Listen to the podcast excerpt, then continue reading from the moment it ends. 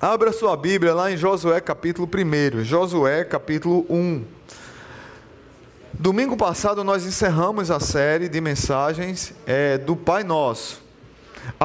e outra coisa, a dica deles, eu já recebi várias, várias mensagens dizendo, pastor, já sei onde eu vou fazer minha renovação de votos. Amém. Bênção. Semana passada nós terminamos a série O Pai Nosso, né?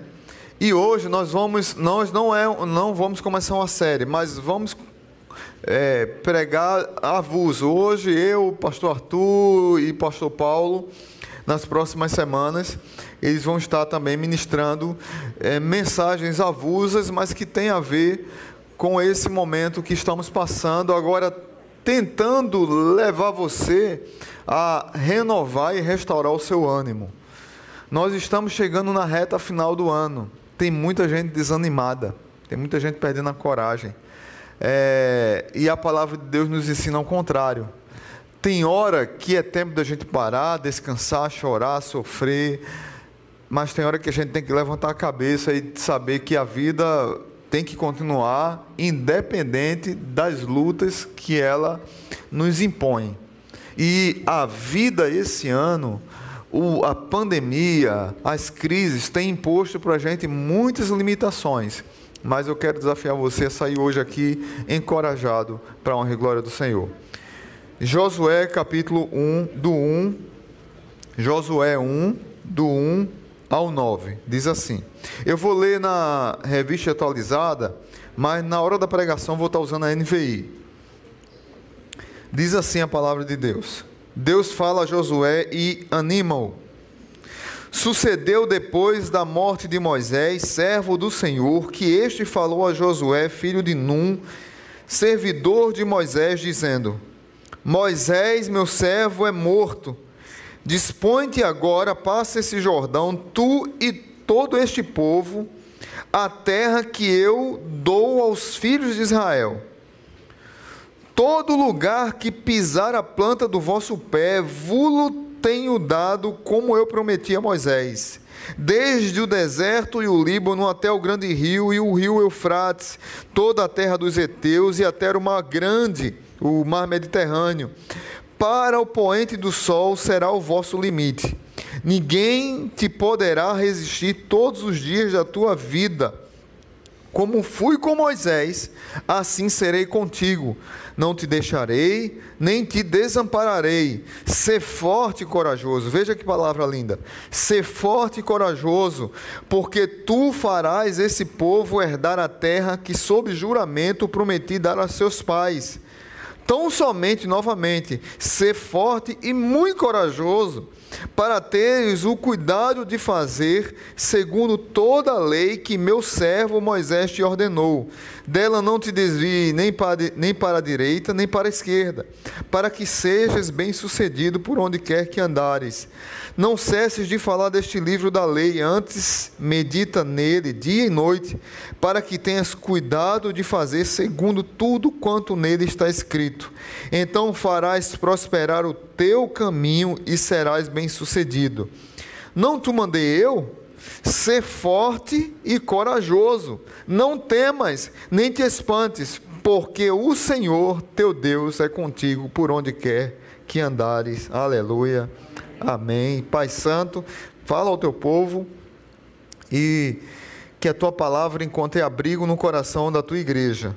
Que teus filhos sejam abençoados nessa manhã e nessa tarde, no nome de Jesus. Amém. Queridos, essa mensagem eu preguei aqui na igreja em 2009. Faz tempo, né? 11 anos eu preguei essa mensagem aqui na igreja. Se você é, me exprimir aqui, foi muito de uma crise que eu estava passando na época.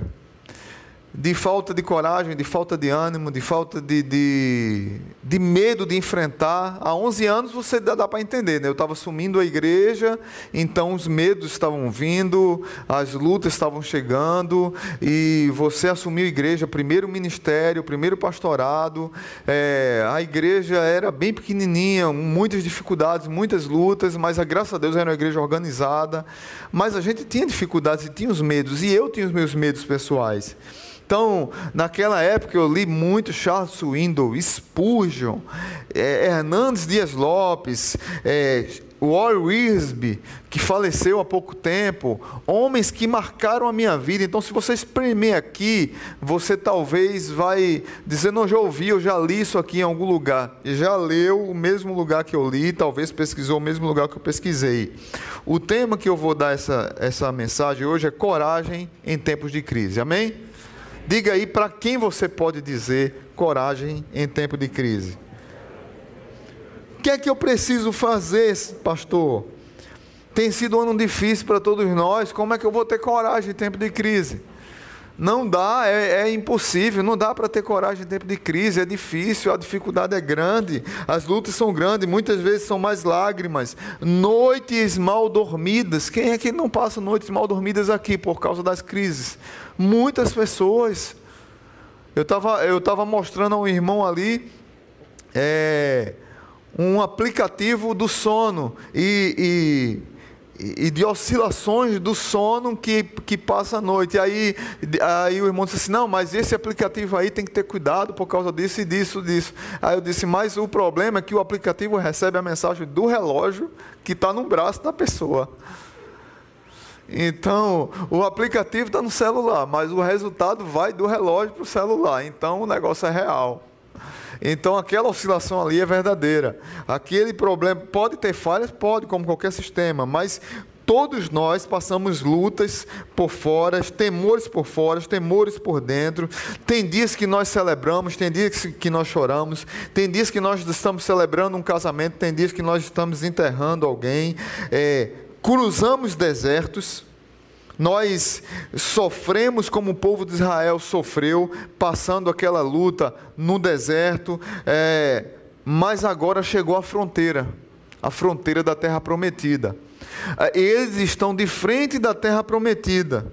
É tempo de atravessar esse Jordão, só que precisa de coragem, porque aconteceu um problema. O líder que os levou até ali está morto. Moisés está morto. E como é que nós vamos enfrentar essa luta agora? Como é que vamos travar essa batalha agora? Eu estou certo e tenho certeza que talvez, e, e, eu não combinei nada com o pessoal do louvor, geralmente a gente combina algumas canções, mas eu não combinei nada aqui com o que o servo do Senhor falou, e ele falou muito do que eu vou falar aqui, eu louvo a Deus por isso, por causa da direção de Deus. É Deus que fala. Deus quer falar com a igreja isso hoje. É, talvez você tenha que atravessar um Jordão. Talvez tenha um projeto grande que você tem que atravessar, talvez seja na sua família, seja numa doença, seja numa crise conjugal, seja numa crise financeira, afetiva, seja no relacionamento com o filho. Talvez esse seja o seu Jordão. Talvez essa seja a sua crise e você vai ter que se erguer, cobrar ânimo como diz na versão revista e, e atualizada, no verso 2: dispõe-te, olha, levanta, tenha ânimo para enfrentar isso. Então, algumas lições eu quero tirar para a minha vida e para a sua. Como ter coragem de enfrentar tempos de crise? Primeiro, é preciso tirar os olhos da crise e saber que Deus está no controle. Amém? Vamos dizer juntos: é preciso tirar os olhos da crise e saber que Deus está no controle. Parece que a gente esquece disso. Moisés está morto, verso 1. Depois da morte de Moisés, servo do Senhor, ele disse, disse o Senhor a Josué, filho de Num, auxiliar de Moisés: Meu servo Moisés está morto. Deus sabia, meus irmãos. Deus não se enganou, Deus sabia que Josué ia enfrentar aquela batalha. Detalhe: aquela geração de 12 milhões de pessoas morreram no deserto porque foram incrédulos, vocês sabem. Um novo grupo nasceu no deserto e só dois sobreviveram para atravessar a terra prometida. Foram quem? Josué e Caleb. Mais ou menos aqui, Josué tinha em torno de 80 anos de idade. Mas na mentalidade judaica, ele era um jovem, mediante o grande Moisés. Moisés morreu antes de entrar na terra prometida. E aí, verso 2 diz: Meu servo Moisés está morto, agora, pois, você e todo esse povo, prepare-se para atravessar o Jordão e entrar na terra que estou para dar aos israelitas. A crise está instalada. Acabou os sonhos, a gente passou 40 anos rodando no deserto, agora a gente está de frente da terra prometida, não vai entrar mais. Deus prometeu e não vai cumprir. Quem é que nunca passou por isso? O que é que passou na cabeça de Josué? O meu grande escudeiro, o meu grande discipulador, o meu grande pastor, o meu grande líder morreu. Será que eu fui pego de surpresa? A minha pergunta é: será que Deus foi pego de surpresa? Porque muitas vezes nós achamos isso. 2020, a palavra de ordem de 2020 foi crise. Cada dia a gente, a gente vê um meme engraçado, diferente, é, é, de 2020. O que é que falta para 2020 acabar? Aconteceu isso agora. Não, só falta acontecer isso. Aí acontece. Aí diz: caramba, ainda tem isso. Meu Deus, ainda falta. A gente ainda está em outubro. O que é que falta acontecer em 2020? Porque o que aconteceu de tudo só nos lembra a crise: crise econômica, crise de violência, crise de saúde, crise da água, crise do petróleo, crise financeira, crise política, crise econômica crise intelectual, crise na Mata Atlântica, queimadas, crise, crise do crescimento global, crise nas famílias. Como é que eu vou atravessar isso olhando à luz da Bíblia? É preciso ter coragem para entender o contexto histórico de, de Josué, e é preciso ter coragem para enfrentar a crise, mesmo sabendo que uma grande pessoa como Moisés está morto. Talvez você perdeu pessoas nesse ano. E você sofreu pra caramba e diz assim: como é que eu vou encarar a vida agora? E isso é muito sensível, porque toca em questões na nossa vida que mexem com o mais íntimo da nossa alma. Moisés era como um pai para Josué. Era um líder, não era só um líder espiritual dele, era como um pai para ele. Mas agora está morto e ele vai ter que atravessar o Jordão e a crise está instalada. Moisés foi legislador. Eu, a, a gente gosta muito de falar de Davi, porque Davi é a pessoa que tem mais é, páginas na Bíblia que fala sobre ele é Davi. Mas o homem mais cabeça da Bíblia era, era Moisés. Moisés era legislador, juiz, pastor, conselheiro, advogado, criou uma constituinte, praticamente foi o líder de uma nação. O cara mais crânio da Bíblia, para mim, é Moisés, não é Davi. Davi é o que tem mais gasto, gasto de tempo da Bíblia, de espaço, falando sobre ele. Mas o cara mais cabeça da Bíblia é Moisés. E é esse cara que morreu. Talvez Josué vai dizer: é, como é que eu vou fazer a obra agora? Como é que eu vou começar agora? Será que vai dar certo? Talvez você esteja perguntando: Poxa, 2020 está horrível. Eu nem sei como é que eu vou começar 2021. Está na hora de você ouvir o versículo 2. Você e todo esse povo, prepare-se para atravessar o Jordão de 2021 e o restante do Jordão de 2020. Amém? Prepare-se, dispõe, ânimo, levanta a cabeça. Nós precisamos levantar a cabeça e participar desse grupo de Deus que ergue a cabeça, mesmo diante da dificuldade, porque esse grupo sabe tirar os olhos da crise e saber que Deus está no controle. Martinho Lutero começou a reforma, ele tinha 28 anos de idade. 28 anos. Calvino começou a reforma na Suíça com 21 anos de idade. 21 anos de idade. Joana d'Arc morreu queimada numa fogueira com 19 anos de idade. Billy Graham, com 40 anos de idade, já tinha pregado para o mundo todo com as cruzadas muito conhecidas, muitos não crentes já conhecem as cruzadas Billy Graham. Tem gente que se converteu dez vezes nas cruzadas Billy Graham. Meu pastor de aconselhamento bíblico, Bill Barclay, ele disse, ele disse, eu, Billy, Billy Graham pregava com tanta paixão, mas tão simples ele pregava, mas tinha uma ação poderosa tão grande do Espírito Santo, que eu fui para o estádio cinco dias seguidos, e nos cinco dias eu me converti, e nos cinco dias me contaram. Então a contagem estava errada, porque era eu cinco vezes. Mas todo dia era a mesma pregação, e eu queria me converter. Eu disse, que mensagem poderosa. Hoje esse homem é um pastor, abençoou muito minha vida, fiz é, é, aconselhamento com ele e pós-graduação em aconselhamento bíblico com esse homem, que foi é, é, convertido através de, da pregação de Billy Graham. É preciso tirar os olhos da crise e olhar para o Jordão e entender que Deus está convidando você para atravessar o Jordão. O problema é que quando Deus diz, olha, atravessa o Jordão, a gente olha para o Jordão, a água é corrente, a água é violenta, o Jordão, logo no Rio Jordão, logo no início, ele já é fundo. E como é que a gente vai atravessar isso?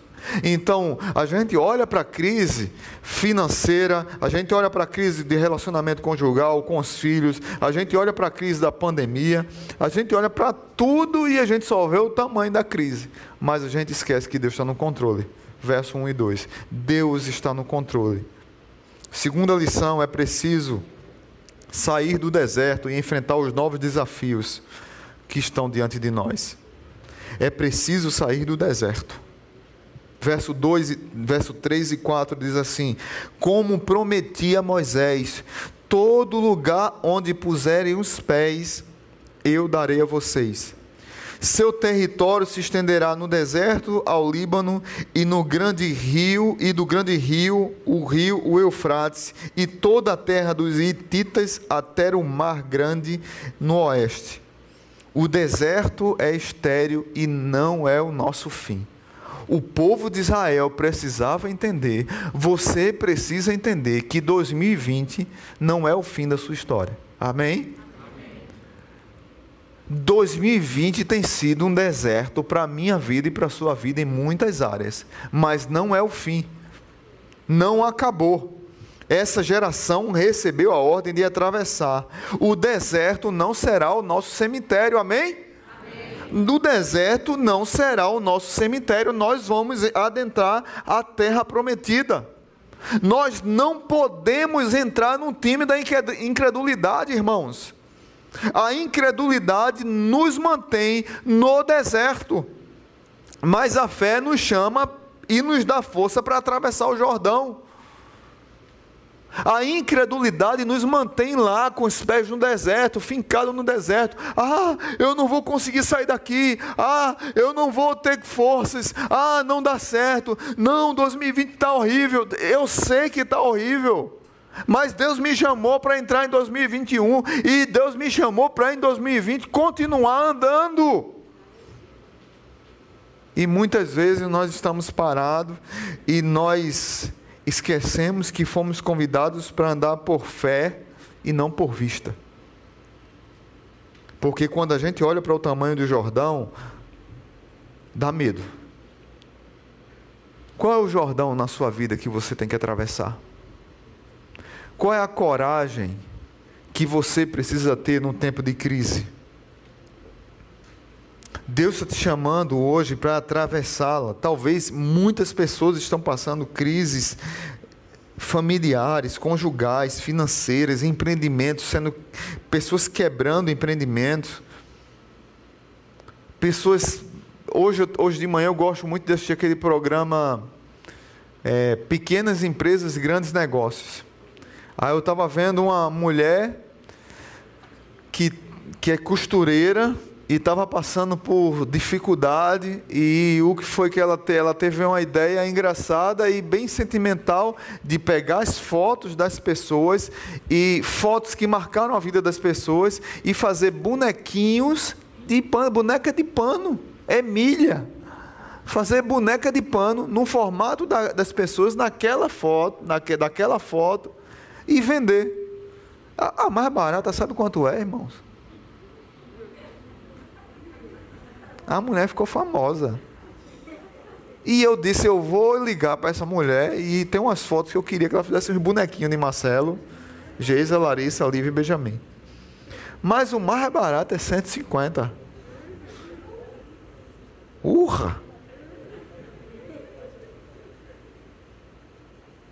Ela passou por crise, mas ela não ficou na crise. O deserto é lugar de incrédulo. Deus às vezes nos leva para o deserto, mas quem fica no deserto é incrédulo. Deus não nos chamou para ficar no deserto. Deus nos chamou para sair do deserto. Essa mulher faturou 75 mil reais de faturamento. Uma simples costureira que teve que contratar pelo menos mais quatro. Geisa, tá come... Geisa, Geisa lá em casa disse, compra uma máquina de costura para tirar o estresse da pandemia. Comprei, está aqui. Ela começou a fazer é, aquele negócio que o prato fica por cima, como é o nome? Suplar. Aí compra o suplar e ela faz um pano para o suplar.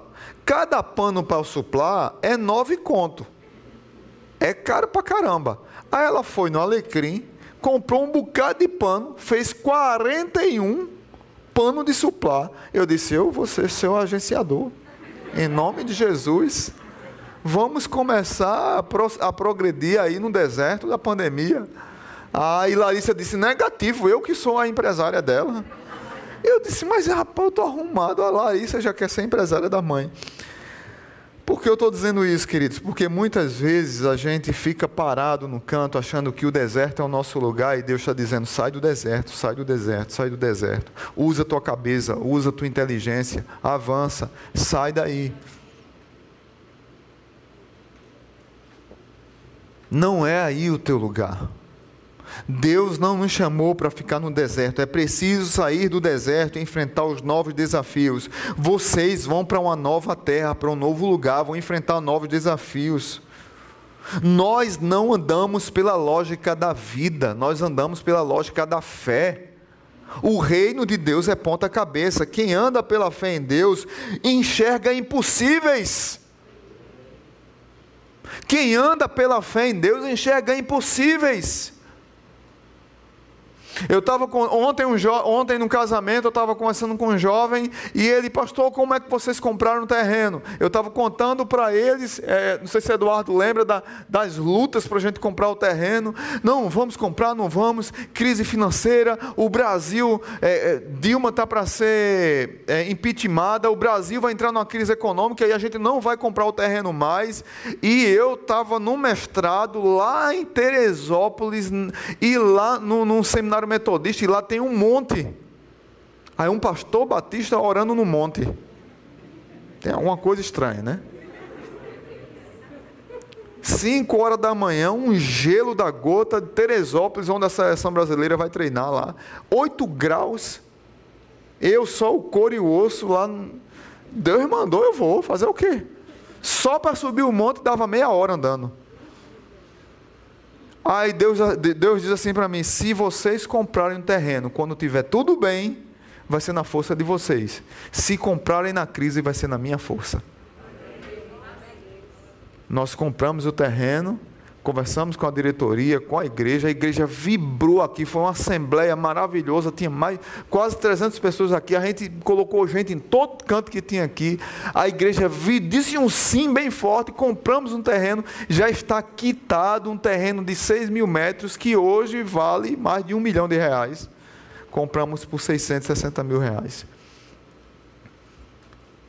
Porque naquele dia nós tivemos coragem Naquele momento nós tivemos coragem de andar por fé. Dispõe-te, é, Josué, levanta-se, levanta-se com esse povo e avança. Você precisa ter mais coragem para ver os sonhos de Deus acontecerem, porque vocês vão enfrentar novos desafios. Quais são os jordões que vocês precisam atravessar? Quais são as crises que vocês precisam atravessar? Há pecados, há vícios na sua vida que precisam ser abandonados para que você avance e ele é grande demais? Comece a enfrentar hoje. Saia daqui decidido tem essa situação na minha vida que está impedindo meu crescimento, a pendência, tem uma pendência na minha vida de 20 anos que eu preciso resolver. Resolva essa pendência. Resolva essa pendência hoje. Se é amar o cônjuge, se é dedicar tempo à família, se é dedicar tempo para os filhos. Nós não queremos, sabe por que muitas vezes nós não queremos enfrentar o, o Jordão? Porque porque precisa de fé e porque precisa de coragem e porque precisa arregaçar as mangas. A gente vai ter que carregar as bagagens. A gente vai ter que montar a barraca, desmontar a barraca, e a gente vai ter que botar a barraca nas costas para atravessar. Por isso que muita essa semana, semana passada eu ouvi uma frase, até anotei ela aqui para conversar com vocês, de um famoso chamado Fábio Porchat. Eu não sei se o nome é esse mesmo. Que é um influenciador dessa nova geração. E ele disse: Eu não quero ter filhos. Filhos é um inferno. E atrapalha. Atrapalha sonhos, atrapalha carreira, atrapalha finanças, atrapalha planos, atrapalha projetos. Você talvez está ouvindo isso, está com raiva do Pochá. Eu não estou com raiva do Pochá eu tenho misericórdia dele, porque dele eu espero isso mesmo. Sabe o que é o problema? É que essa cultura aqui já está dentro da igreja. E a gente escuta isso emocionalmente, não verbalizado, mas dos crentes. Os jovens crentes já falam isso aqui. Alguns verbalizam, outros não. Mas dentro da igreja já tem essa cultura diabólica de não querer criar filhos, porque vai quebrar minha carreira, vai impedir minha carreira, porque eu tenho que fazer pós-doutorado, pós-mega pau, é doc doutorado porque eu tenho que ter um carro de 400 mil reais, porque eu tenho que fazer 50 viagens ao redor do mundo. Depois eu vou pensar em casar, e depois de pensar em casar, eu vou pensar se vou ter filho ou não, porque filho é um inferno. Isso já tem no nosso meio, irmãos. O meu problema não é pochar, o meu problema são os crentes que não estão sendo sal da terra e luz do mundo, porque tem medo de atravessar o Jordão. E atravessar o Jordão tem que carregar filho no braço tem que dar de mamar, tem que acordar de madrugada, tem que chorar. Feito essa semana, uma irmã da igreja tava, teve, acabou de ter bebê e ela estava postando: a vida real é assim. Olha, nas redes sociais a vida real é, é, mostra essa, mas a vida real é essa. Eu estou aqui dando de mamar e a minha filha de 3 anos, ela não para de pedir comida a cada 10 minutos. Se ainda tem que ajudá-la na sala de aula, que está sendo virtual, eu tenho que dar de mamar a minha, que é recém-nascida. Quando o marido chegar, eu tenho que estar tá bem para a gente namorar um pouquinho ainda. E é tá assim. A vida real é essa, não é essa aqui da foto. E muitas vezes a gente não quer atravessar o Jordão, pagar o preço atravessar o Jordão, e vivemos uma vida de ensaio e não uma vida real. Por isso que muita gente não quer ficar no, no, não quer atravessar no Jordão e prefere ficar no deserto. Terceira lição: é preciso saber que a vitória vem de Deus. Você diz, mas pastor, está difícil. Eu sei que está difícil, mas veja o que é que diz o verso 5. Ninguém conseguirá resistir a você todos os dias da sua vida. Assim como estive com Moisés, estarei com você. Nunca o deixarei, nunca o abandonarei. Gente, meus irmãos, esse texto aqui, lá no original, a ideia dele é assim: Eu estou do teu lado. Deus está dizendo assim: Moisés, Josué, do mesmo jeito que eu estava do lado de Moisés, eu estou do teu lado. E o verso 6: Seja forte e corajoso, porque você conduzirá esse povo para herdar a terra que prometi sob juramento aos seus antepassados. Seja forte e corajoso. Diga aí para quem está do seu lado: seja forte e corajoso. Só para beber uma aguinha aqui.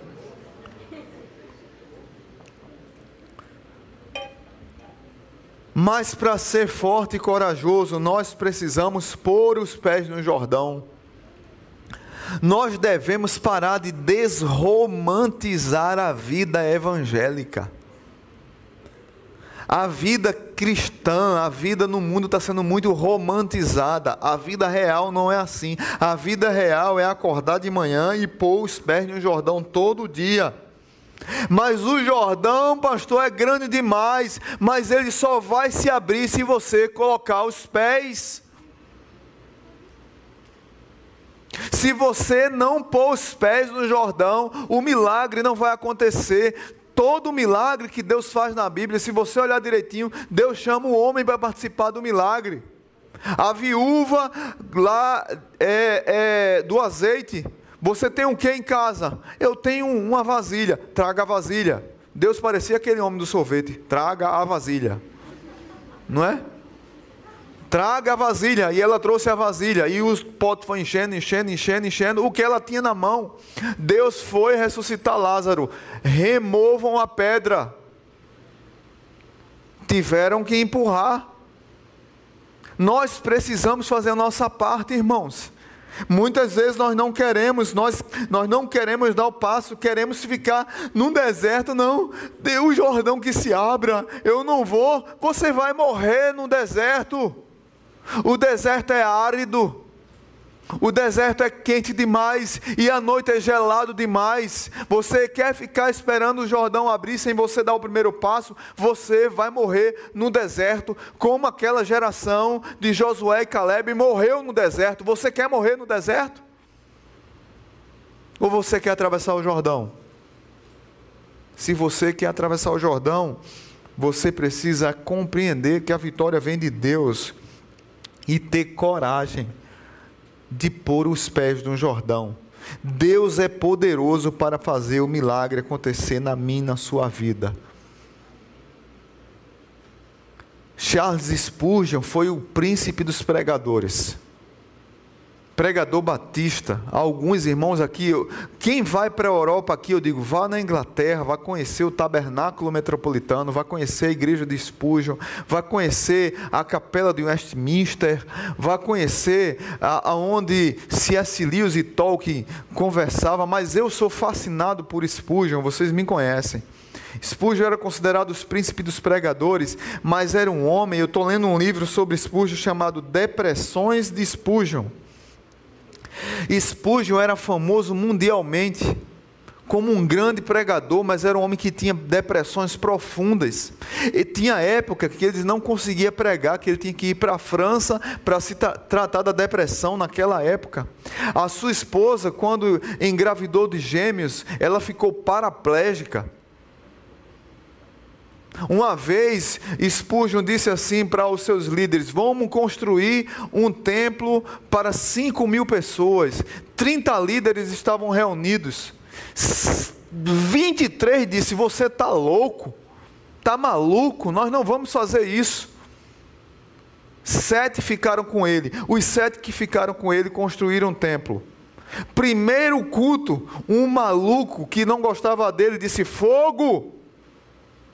As pessoas começaram a correr e pisotearam umas às outras, morreram algumas pessoas. Ele entrou em depressão novamente, mas ele construiu um lugar para a glória de Deus, para pessoas ouvirem o Evangelho, para a Inglaterra terra ouvir o Evangelho, para o povo de Deus ouvir o Evangelho, a sua esposa paraplégica, o que é que eu vou fazer agora da vida? Eu tenho um Jordão para atravessar, eu não sei o que fazer. Sabe o que ela fez? Ficava na primeira cadeirinha assistindo a pregação do marido e Spurgeon era um homem autodidata, ele pedia para o pessoal pegar os ele, ele, ia, ele iria pregar no domingo, ele pedia para a sua secretária separar vários livros sobre o tema que ele ia pregar naquelas estantes de estantes de, de, de do, do, músico e colocava vários livros assim e ele saía lendo assim. É, eu acho que ele era meio azogado. Saía lendo assim. Coisa que Deus faz que não dá para entender. Ele saía lendo assim os livros, pronto, a pregação estava pronta. Ele ia para o púlpito sem ninguém e começava a pregar sozinho. Treinar aquilo que ele tinha acabado de ler rapidamente.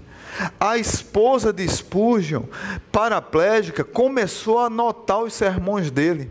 Na segunda-feira era publicado nos jornais.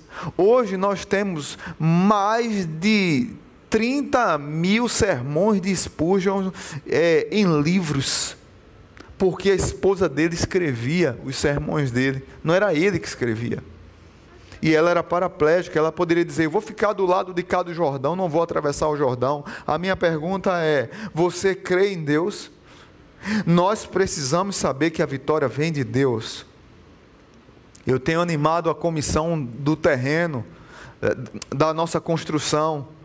Nós estamos em tempo de crise e eu, Deus me incomodando, me incomodando. Aí, quando estava tudo bem antes da pandemia, eu estava bem tranquilo. Não, a gente vai construir daqui a uns cinco anos, seis anos. Vamos ficar em paz, gente. Aí vem a pandemia, Deus começa a perturbar meu juízo. Aí, Eduardo, aqui é o, é o, é o, o relator da comissão de, de de construção de Eduardo, vamos colocar esse negócio para andar. E ele reúne a turma e está lá, estão lá reunindo, quase toda semana reunindo. E a minha oração é que você esteja orando para que nós possamos construir lá, para que a gente possa fazer um grande culto lá, já em dezembro, com o aniversário da igreja, não no, no, na construção, mas pelo menos lá limpo, e a gente fazer um grande culto no aniversário da igreja em dezembro, com terreno limpo, com botar barraca lá, botar é, todo lá, essas coisas, para a gente fazer um batismo lá bem bonito. E que possa ir muito. E de máscara, né, Marco? E de máscara. Marco está dizendo de máscara. Marco está lembrado. Não tem problema, é grande, são 6 mil metros, Marco. Dá para turma ficar bem distante um do outro. Não tem problema, vai dar, vai dar, vai ser. Mas de máscara, viu, irmãos? Mas nós precisamos ter coragem que a vitória vem de Deus e não nossa. Talvez você esteja com medo de atravessar o Jordão, achando que você vai atravessar o Jordão na sua força. Não é na sua força, é na força do Senhor. Amém? Quarto lugar, é ter coragem em tempo de crise. Para ter coragem em tempo de crise é preciso renovar o amor pela palavra de Deus. Talvez nós estamos numa geração que tem desprezado a palavra de Deus. Talvez não, é verdade. Versos 7 e 8. Somente seja forte e muito corajoso, tenha o cuidado de obedecer toda a lei que o meu servo Moisés lhe ordenou. Não se desvie dela nem para a direita, nem para a esquerda, para que você seja bem-sucedido por onde quer que andar. Não deixe de falar as palavras deste livro da lei e de meditar nelas de dia e de noite, para que você cumpra fielmente tudo o que nele está escrito. Só então os seus caminhos prosperarão e você será bem-sucedido. Nós precisamos ser conduzidos pela palavra. É a palavra que tem que dizer para a minha vida e para a sua vida os passos que nós devemos dar.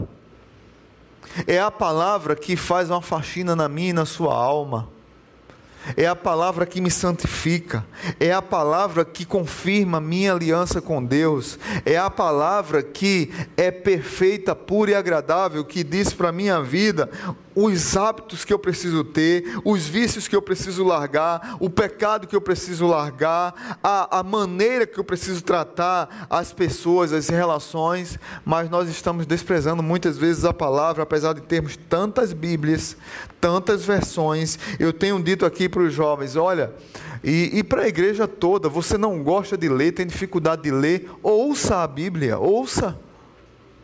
O que mais tem é aplicativo de, de, de, de, de audição. Você põe no carro lá, Você põe no carro, você começa a ouvir a Bíblia em várias versões. Você, você fica acostumado com uma e diz não vai em outra. Tem versões da Bíblia para ouvir que, que é interpretada. Quando fala Moisés, eis que te digo mais, aí é uma pessoa falando assim. Aí quando é um narrador já é outra voz. Isso é legal para as crianças, para você mesmo. E se você ouvir e ler ao mesmo tempo, melhor ainda, que ajuda no seu processo de leitura. Isso é comprovado. E por que nós não lemos a Bíblia? Porque nós temos uma geração de crentes que não tem compromisso com Deus, que querem um mundo melhor para si, mas não querem ser melhor para o mundo. Tem uma frase que foi que ganhou um, um, um prêmio num congresso de de vida sustentável, que diz assim: todo mundo pensando em deixar um planeta melhor para os seus filhos. Mas quando é que pensarão em deixar filhos melhores para o nosso planeta? E aí eu quero trazer isso para nós. Nós queremos um mundo melhor para nós, mas quando é que nós seremos melhores para o mundo? Quando nós formos mais santos. E quando a gente obedecer mais a palavra que a palavra diz: não se desvie nem para a direita nem para a esquerda. Medite na palavra dia e noite. Faça o que a palavra diz. Deixe a palavra conduzir a sua vida. Você vai ser uma pessoa completamente diferente. E por último, o que é preciso para ter coragem de enfrentar a crise é preciso viver com o peito encharcado, encharcado, molhado, suado de ânimo. Nós precisamos de ânimo, irmãos. Verso 9: Não fui eu que lhe ordenei, Josué.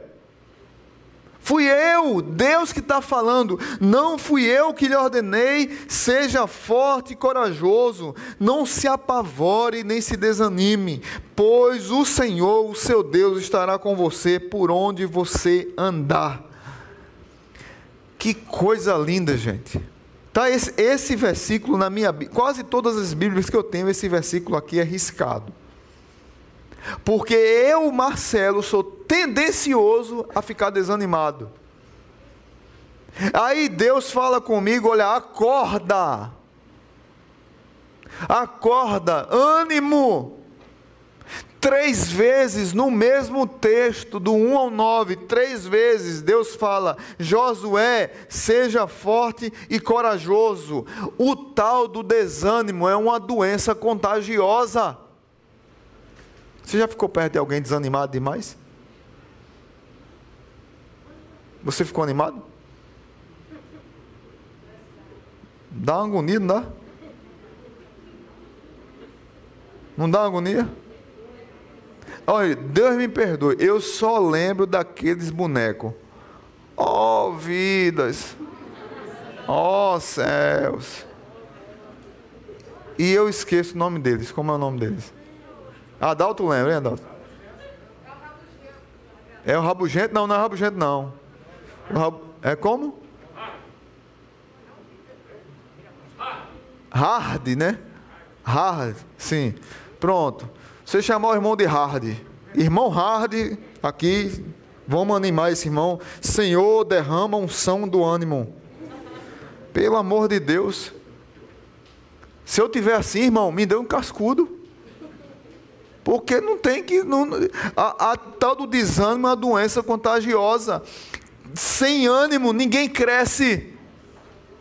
Sem ânimo ninguém supera a crise. Sem ânimo ninguém atravessa o Jordão. Sem ânimo ninguém celebra. Sem ânimo ninguém com, é, é, é, festeja. Sem ânimo ninguém sorri. Sem ânimo ninguém atravessa o Jordão. Sem, sem ânimo ninguém supera a crise. Sem ânimo ninguém evangeliza. Sem ânimo nenhuma igreja cresce. Sem ânimo nós não vamos construir nada. Sem ânimo nós não vamos ultrapassar 2020.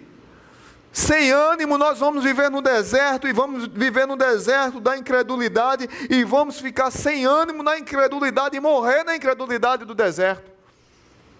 Nós precisamos de ânimo. Seja forte e corajoso, Josué.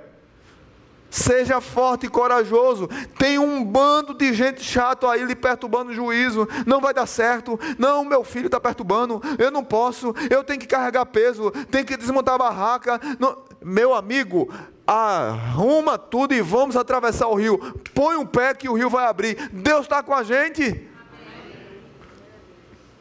Aquela mulher que estava com hemorragia, 18 anos, imagine a quantidade de discípulos. Sai daqui, mulher, tu é impura, não dá certo, tu vai tocar no mestre, tu vai ser impura, tu, tu vai bagunçar com todo mundo. Sai daqui, que mulher, tu já tentasse médico, já tentou. É terapia, já tentou, gastou todo o dinheiro que você tinha, agora vem perturbar o mestre, sai daqui, mulher. E a mulher lá devagarinho, devagarinho, devagarinho, e ela foi com ânimo, com ânimo, com ânimo, e ela tocou na veste de Jesus. Jesus disse: Quem me tocou?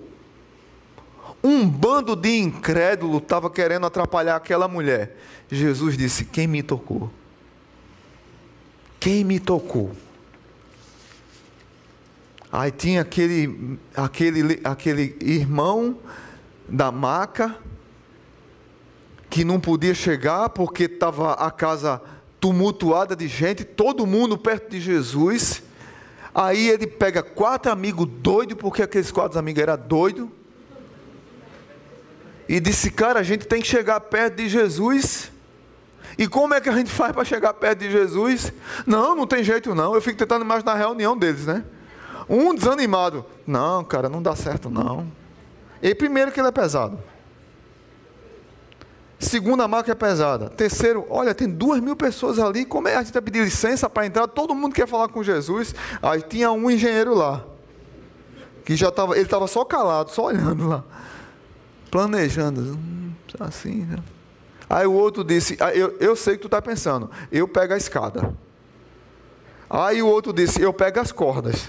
Lá em casa tem corda. Aí o desanimado disse: Já que eu sou desanimado mesmo, eu vou carregar. Aí foram, fizeram um buraco na telha, subiram aquele cara pesado na escada, fizeram um buraco na telha e deixaram o cara na frente de Jesus. Jesus diz: Levanta e anda. Amém? Porque pegou quatro cabos animados meus irmãos, nós precisamos de ânimo para restaurar a nossa vida, para passar no concurso público, para restaurar o nosso casamento, para fazer uma celebração bonita, como vocês fizeram terça-feira lá. Precisa de ânimo. Para celebrar um casamento, mesmo no meio da pandemia, como ontem a gente celebrou ontem lá, de Claire e Mateus. Para entrar num cargo público, Kátia, precisa de ânimo. Precisa de ânimo para você discipular seu filho. Precisa de ânimo para você manter um casamento. Porque tem hora que desanima. Precisa de ânimo para você pegar os seus filhos e cuidar deles. Precisa de ânimo para servir na igreja. Precisa de ânimo para ter coragem de pôr a mão no bolso e contribuir para a gente construir uma nova sede e mais pessoas serão cansadas por Jesus. Precisa de ânimo para pregar o Evangelho, precisa de ânimo para acordar segunda-feira e dizer assim: eu vou continuar sonhando, eu vou continuar batalhando, eu vou continuar vibrando, eu vou continuar vivendo. Nós só conseguiremos superar a crise se tivermos coragem de enfrentar a crise. E três vezes o mesmo texto diz: seja forte e corajoso, seja forte e corajoso. Que 2020, apesar de ter sido um ano terrível para muitos de nós, que seja um ano de encorajamento para que você ponha um pé no Jordão e tenha coragem de sair da crise. Que Deus abençoe a sua vida, a sua família, a sua história. Vamos orar e agradecer a Deus. Curva sua cabeça.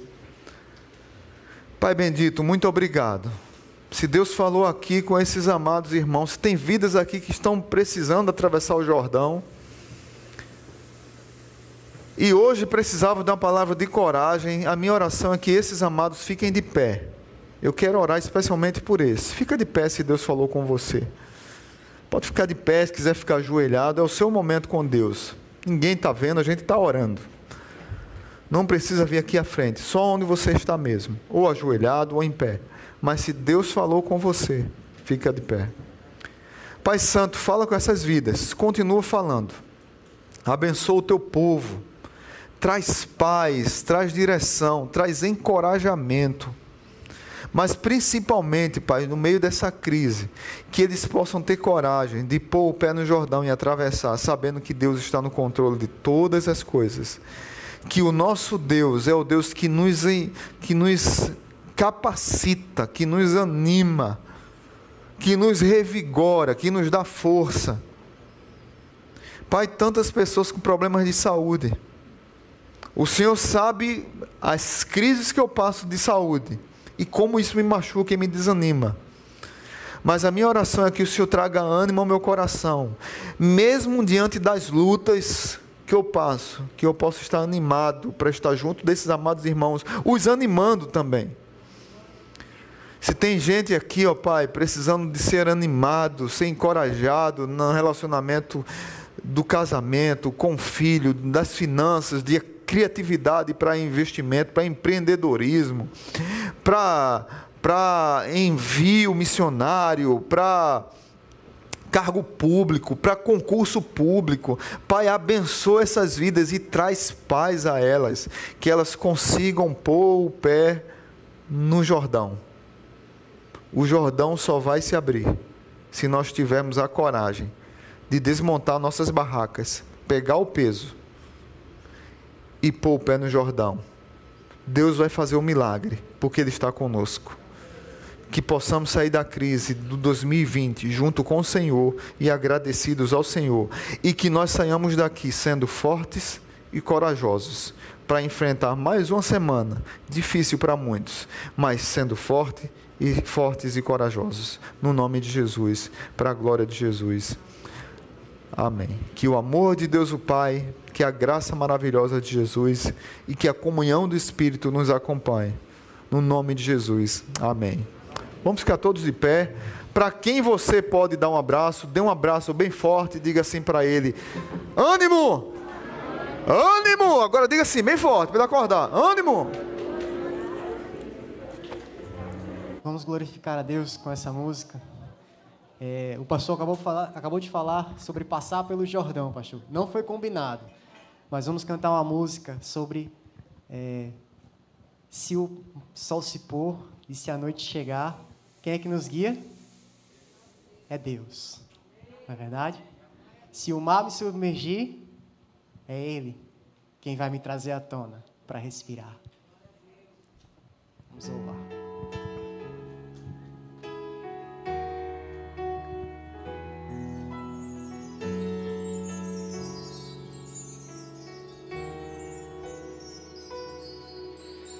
Se o sol se pôr e a noite chegar, tu és quem me guia. Se a tempestade me alcançar,